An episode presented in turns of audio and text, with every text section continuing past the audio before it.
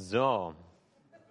Ja, ich muss mich erstmal sortieren, Leute. Gib mir ein bisschen Luft hier. Ich war, das hat mich tief bewegt. Ich fand das richtig gut mit, äh, mit diesem wunderschönen Lied. Und da muss man sich ja erstmal ein bisschen fangen. Vor allem, weil ich jetzt eine krasse Kurve hinbekommen muss äh, zu dem, was ich hier gerade vorhabe. Äh, ich mache es trotzdem. Wir sind ja weiter in unserer Reihe zum Markus-Evangelium. Und ich möchte für euch heute, möchte euch etwas zeigen, was absolut lächerlich ist. Ich habe es im Internet entdeckt. Da entdeckt man manchmal Dinge, die sind ziemlich widersinnig. Ich weiß nicht, ob es euch auch geht. Da gibt es die verrücktesten Ideen im Internet.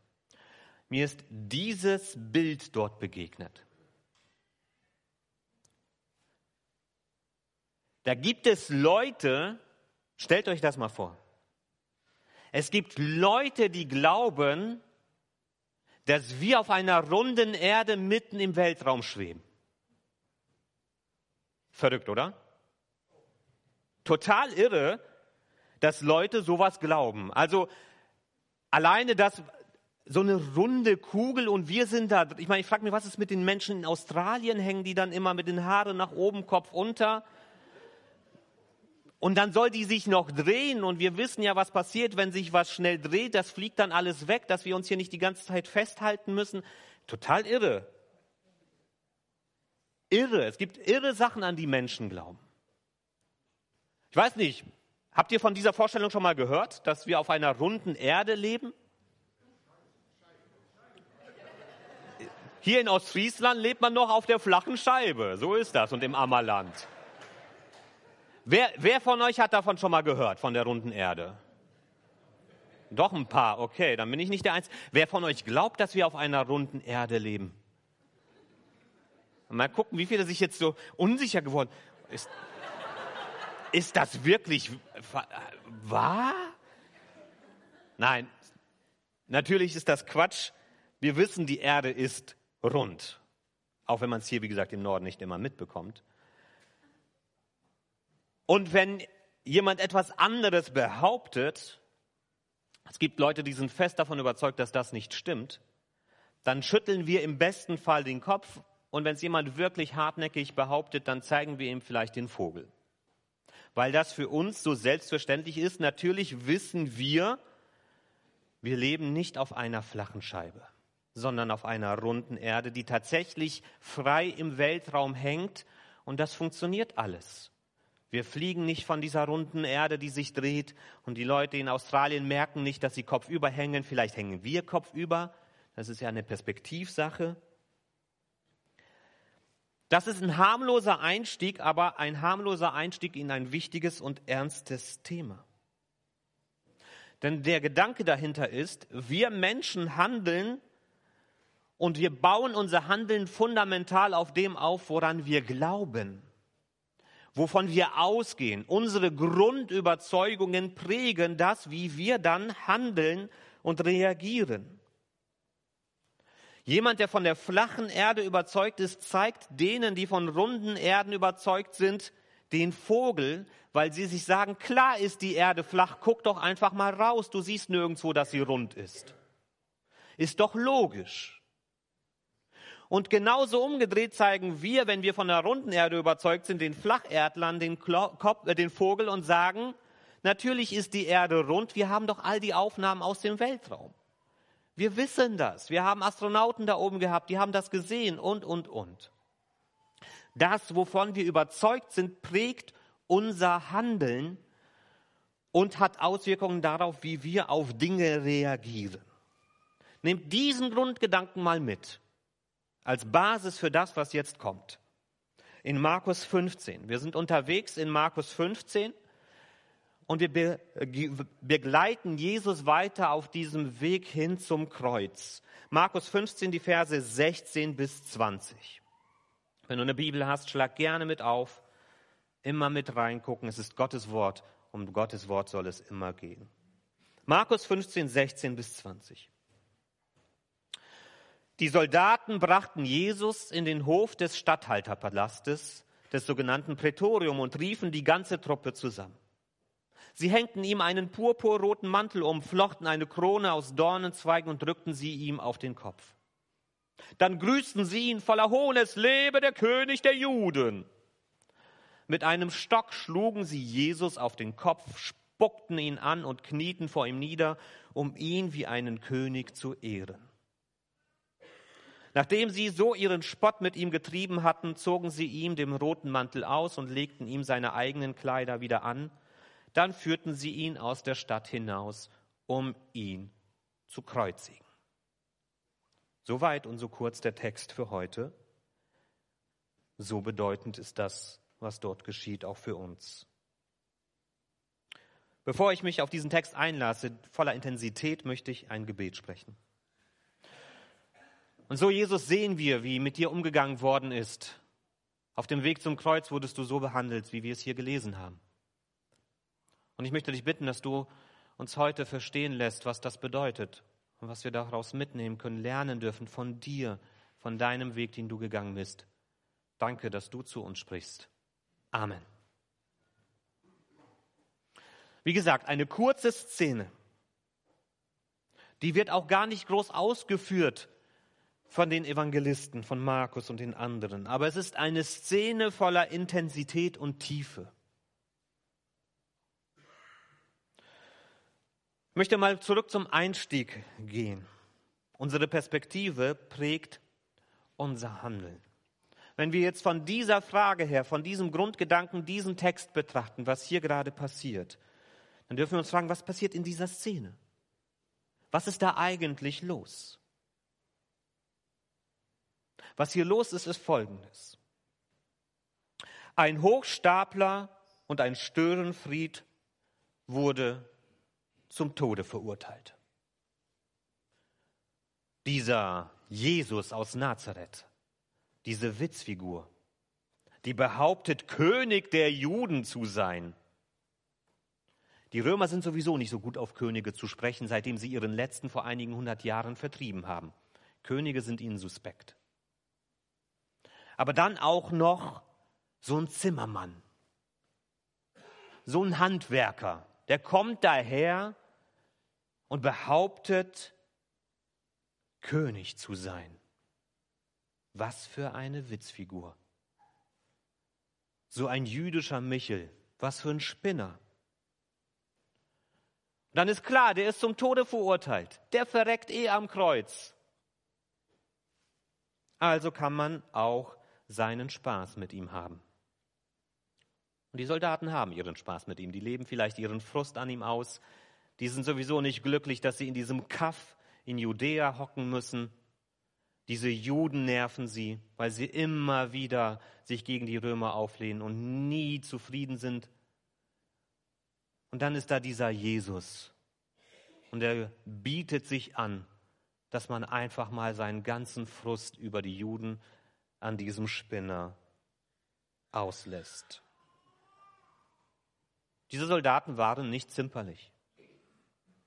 Wir dürfen uns das nicht zu schwach vorstellen, was da passiert ist. Und vielleicht wurde auch vieles ausgelassen von den Evangelisten. Ich weiß nicht, ob ihr den Film gesehen habt, die Passion Jesu Christi. Dort wird es vielleicht auch ein bisschen zu krass dargestellt sein, das weiß ich nicht mehr genau. Aber es ist auf jeden Fall ein Eindruck von dem, was dort passiert ist. Jesus wird blutig geschlagen, mit Stücken drapiert. Ihm wird eine Krone aufs Haupt gesetzt aus Dornen, die sich ins Fleisch schneidet und das ganze Blut läuft übers Gesicht.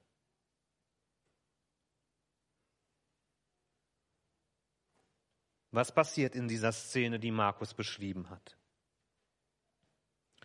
Folgendes ist passiert in dieser Szene.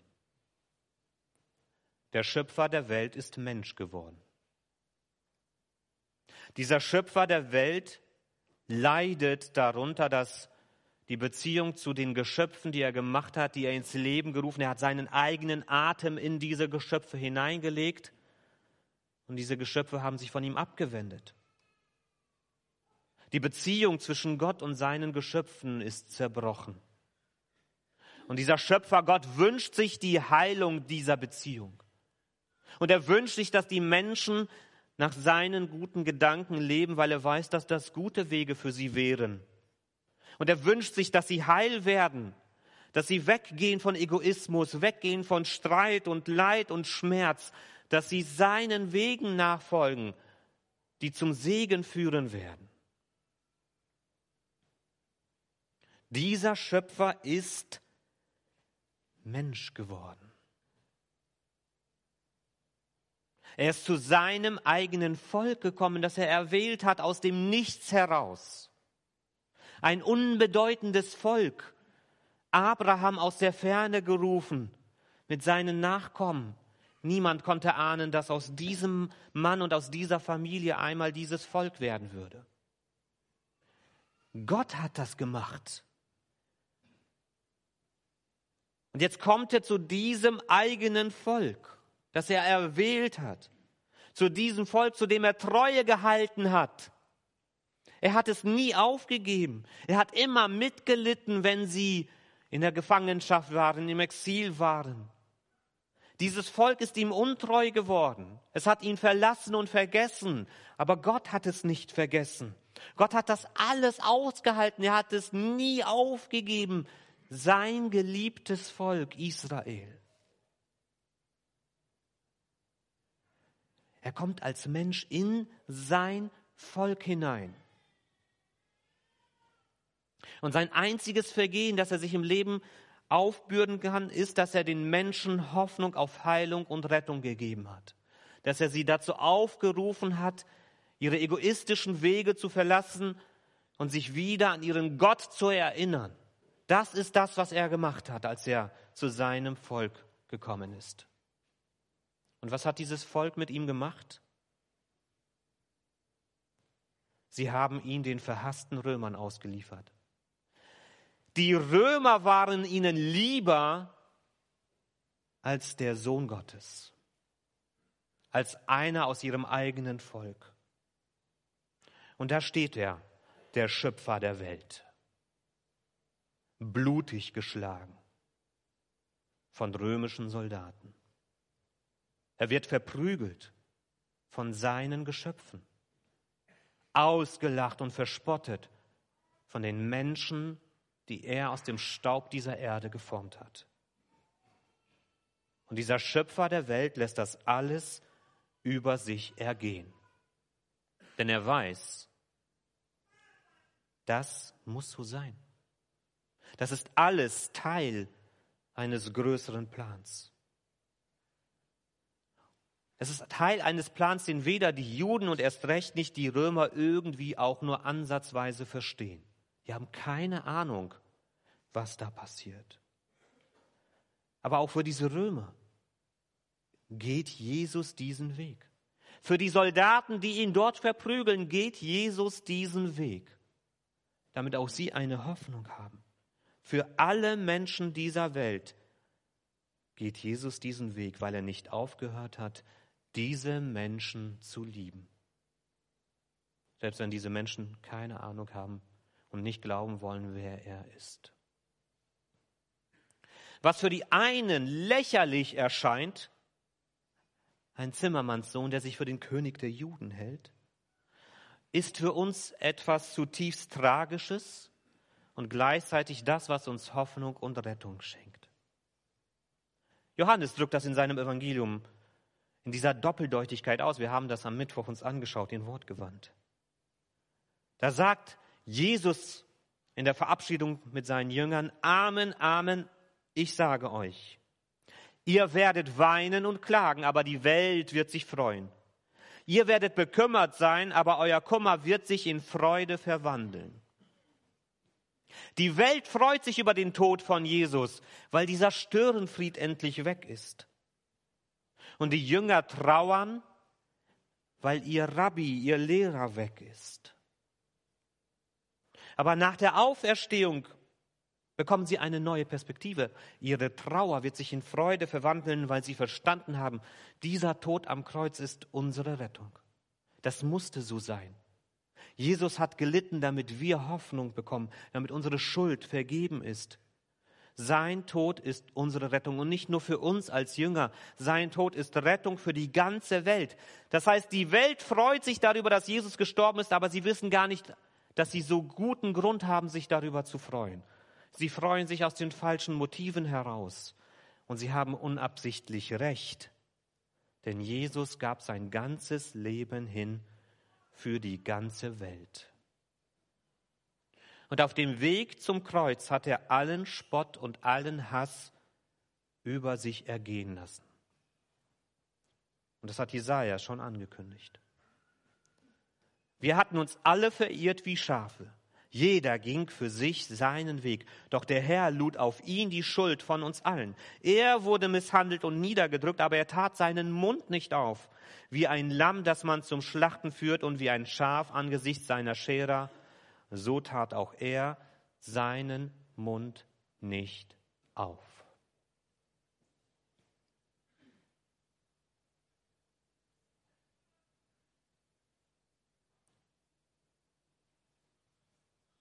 Weißt du, für wen er das getan hat? Wieso er diesen Weg gegangen ist? Für dich und für mich. Für jeden von uns. Jesus hat alles das auf sich genommen, weil er schon dich vor Augen hatte. Weil du sein geliebtes Geschöpf bist. Weil er möchte, dass du Anteil hast an der Rettung, die dadurch möglich geworden ist, dass er sich hat zerbrechen lassen. Dass du heil werden darfst. Dass du deine Schuld, die du vielleicht mit dir herumträgst, abgeben kannst. Dass du deine Frage danach, wozu bin ich eigentlich in dieser Welt und wo gehe ich hin, dass du das, dass du eine Antwort darauf finden kannst. Bei Jesus Christus, bei ihm selbst. Jesus hat das für dich getan. Der Schöpfer dieser Welt, er trägt den Spott der Welt für dich. Das ist das Erste, was wir hier sehen können. Der Schöpfer dieser Welt, er trägt den Spott der Welt für dich. Aber was bedeutet das weiter für uns? Wir können noch eine zweite Sache daraus für uns mitnehmen. Wisst ihr, was die erste bildliche Darstellung ist, die wir von Jesus haben? Die stammt aus dem zweiten Jahrhundert. In Rom, eingraviert, eingeritzt in eine Wand eines Hauses in Rom. Die erste bildliche Darstellung, die wir über Jesus haben. Ich zeige sie euch mal.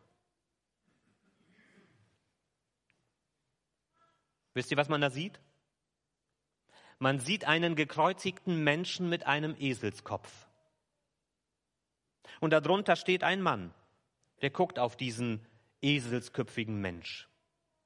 Und da steht dann in römischer Schrift, Alexamenos betet seinen Gott an. Zweites Jahrhundert in Rom.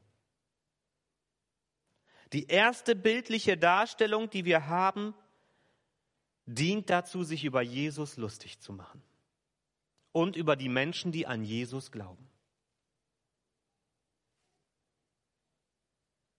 Schon die allerersten Gläubigen von Jesus mussten damit zurechtkommen, dass sie für ihren Glauben entweder ausgelacht oder gehasst und verfolgt werden. Das mussten sie und müssen wir von Anfang an mitmachen. Das ist Teil unseres Weges, den wir mit Jesus gehen. Paulus beschreibt diese Erfahrung, dass Menschen überhaupt nicht begreifen wollen und können, worum es eigentlich bei Jesus geht in 1. Korinther 2. Die Juden fordern Zeichen, die Griechen suchen Weisheit. Wir dagegen verkündigen Christus als den Gekreuzigten. Für die Juden ein empörendes Ärgernis und für Heiden eine Torheit, also etwas Dummes. Für die Juden ist das etwas, was sie zum Kochen bringt, weil wir behaupten, dass Gott einen Sohn hat. Aber es gibt doch nur einen Gott und sie können nicht annehmen, dass dieser eine Gott in drei Personen existiert. Vater, Sohn und Heiliger Geist. Das ist etwas, was sie zum Kochen bringt, diese Vorstellung. Und für die Heiden, für die Griechen, für uns alle anderen ist das etwas Dummes. Für die Griechen war das eine ausgesprochene Torheit, diese Vorstellung, dass da jemand ist, der gekreuzigt ist und leiblich wieder aufersteht. Und dass er das für uns gemacht hat. Und Ärgernis und Torheit ist das, was wir bis heute erleben, wenn wir unseren Glauben bekennen. Dass die einen entweder abwinken und sagen, ihr seid alles Trottel, oder die anderen abwinken und sagen, lass mich in Ruhe, das ist gefährlich, was du da sagst. Aber was sagt Paulus weiter? Für die Berufenen aber, Juden wie Griechen, ist Christus Gottes Kraft und Gottes Weisheit. Für die, die verstanden haben, worum es da geht, wird aus diesem lächerlichen oder verhassten Jesus derjenige, der Rettung bedeutet und Erlösung. Und wir müssen uns damit zufrieden geben oder wir müssen uns zumindest darauf einstellen, dass unsere Zeit der Zeit der ersten Christen immer ähnlicher wird.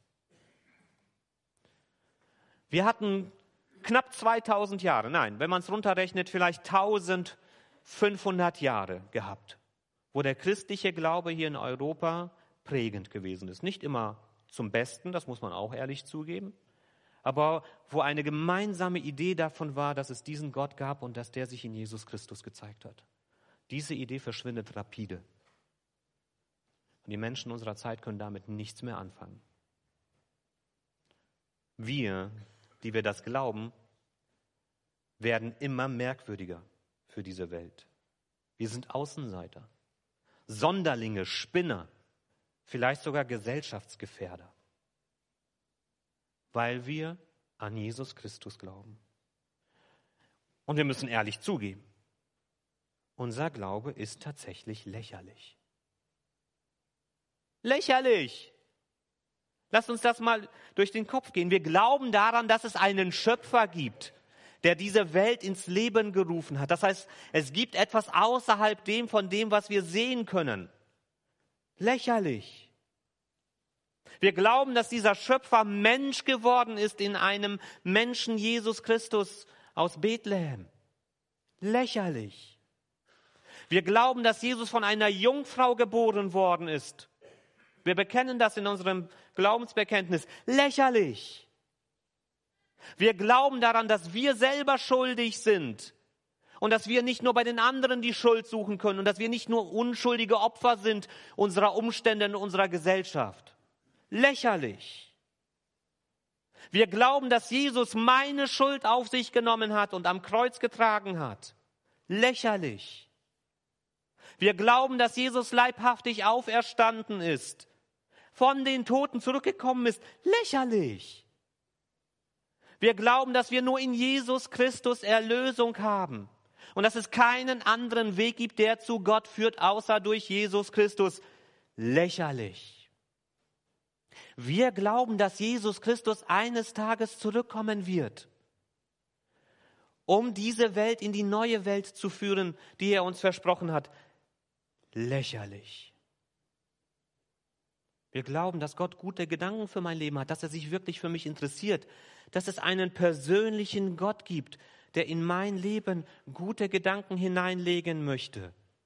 Und dass dieser Gott nicht zu allem Ja und Amen sagt, was ich für richtig halte, was in meinem Bauch als Gefühl entspringt. Lächerlich. Wir glauben daran, dass es richtig und falsch gibt. Und zwar außerhalb meiner eigenen Überzeugungen, sondern von außen bestimmt, was richtig und falsch ist von diesem Gott. Und dass er das letzte Wort darüber hat. Lächerlich. Unerträglich. Absoluter Irrsinn. Macht keinen Sinn. Und wisst ihr was? Ich kann das absolut verstehen, dass das für Menschen vollkommen lächerlich wirkt, was wir glauben. Und wenn wir versuchen, das ein bisschen glatt zu bügeln, damit es nicht so lächerlich daherkommt, dann tun wir unserem Glauben keinen Gefallen. Wir dürfen den Mut haben, unseren Glauben in all seiner Lächerlichkeit für die Welt wirklich so zu bekennen. Und keine Angst davor zu haben, dass Menschen das für lächerlich halten. Denn wisst ihr was? Ja, das erscheint nach außen absolut lächerlich. Aber ich glaube es von ganzem Herzen. Jede einzelne dieser Sachen, die ich aufgezählt habe, glaube ich von ganzem Herzen. Und Menschen dürfen sagen, du bist lächerlich. Und ich werde sagen, das kann ich gut verstehen, dass du das glaubst. Aber ich glaube es trotzdem, weil ich Jesus erlebt habe und weil ich weiß, dass es ihn gibt und weil ich mein Ja zu ihm ausgesprochen habe. Und ich halte an diesem Ja zu Jesus fest, egal wie lächerlich das aus menschlicher Sicht erscheinen kann. Und dass das alles, was so irrsinnig erscheint, wirklich wahr ist, wenn ich bereit bin, mich auf diese andere Perspektive einzulassen. So wie der Glaube an die runde Erde tatsächlich wahr ist, wenn ich bereit bin, eine andere Perspektive einzunehmen. Wenn ich von außen darauf gucke, ist es klar, dass die Erde rund ist. Wenn ich von hier gucke, habe ich das Gefühl, sie ist flach. Und so ist das auch im christlichen Glauben. Wenn ich aus der falschen Perspektive drauf gucke, wirkt das lächerlich und irrsinnig. Aber wenn mir Jesus eine andere Sicht schenkt und ich sie mir schenken lasse, dann merke ich, das macht alles Sinn. Und das ist alles wahr. Unser Glaube wird mehr und mehr auf Widerstand stoßen. Ich betone das immer wieder, dass wir uns darauf einstellen dass wir uns nicht in einer falschen Sicherheit wiegen, das wird schon alles irgendwie gut gehen. Nein, wird es nicht. Unser Glaube macht in dieser Welt weniger und weniger Sinn. Und ich bin ganz entspannt darüber. Das interessiert mich nicht. Indem, dass es mich aus der Ruhe bringt und ich überlege, wie kann ich das den Menschen irgendwie schmackhaft machen. Ich muss es nicht. Wisst ihr, wieso ich entspannt darüber bin? darüber, dass unsere Zeit immer mehr der Zeit der ersten Gemeinde ähnelt, weil die ersten Christen erlebt haben. Wenn sie mit Ausdauer, Treue und Überzeugung an ihrem Glauben festhalten, dann können sie die Welt verändern. Und das haben sie. Sie haben das römische Reich nicht mit Gewalt besiegt, sondern mit Glauben an Jesus Christus. Und sie haben es verändert und verwandelt zum Guten hin, zum Besseren, als es auf jeden Fall vorher gewesen ist.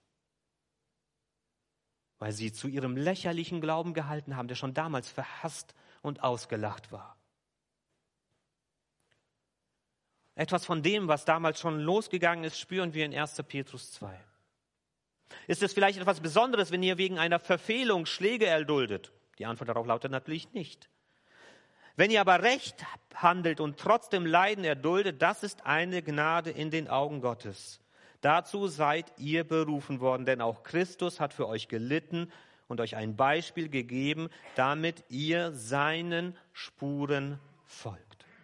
Schon die ersten Christen waren herausgefordert, sich damit zu beschäftigen, dass Menschen sie aktiv bekämpfen für ihren Glauben und dass sie dafür Leid erdulden müssen dass sie ausgegrenzt werden und verfolgt werden. Und Petrus macht ihnen Mut und sagt, wenn ihr für die richtige Sache leidet, nicht für eure eigene Dummheit, nicht für das, was ihr selber falsch macht, aber wenn ihr aus den richtigen Gründen heraus leidet, dann ist das etwas, worüber ihr euch freuen könnt, weil ihr dem Beispiel von Jesus Christus folgt. Wir dürfen mutig und wir dürfen ein Stück weit stumpf zu unserem Glauben stehen. Wir müssen uns nicht verstecken für das, woran wir glauben. Wir müssen es auch nicht aggressiv machen. Wir müssen nicht versuchen, irgendwie mit Kampf und Gewalt für unseren Glauben einzustehen. Das müssen wir auch nicht. Sondern wir dürfen mit Liebe zu der Wahrheit in Jesus Christus uns bekennen. Zu dieser Wahrheit, die wir in Jesus Christus angenommen hat, haben, auch wenn die ganze Welt über uns lacht. Und selbst dann, wenn die ganze Welt mit Widerstand auf uns einprallt. Und deshalb ist das Zweite, was wir hier mitnehmen können. Ertrage den Spott der Welt für den Schöpfer der Welt. Denn Jesus hat den Spott der Welt für dich ertragen. Und deshalb darfst du auch den Spott der Welt für ihn ertragen. Amen.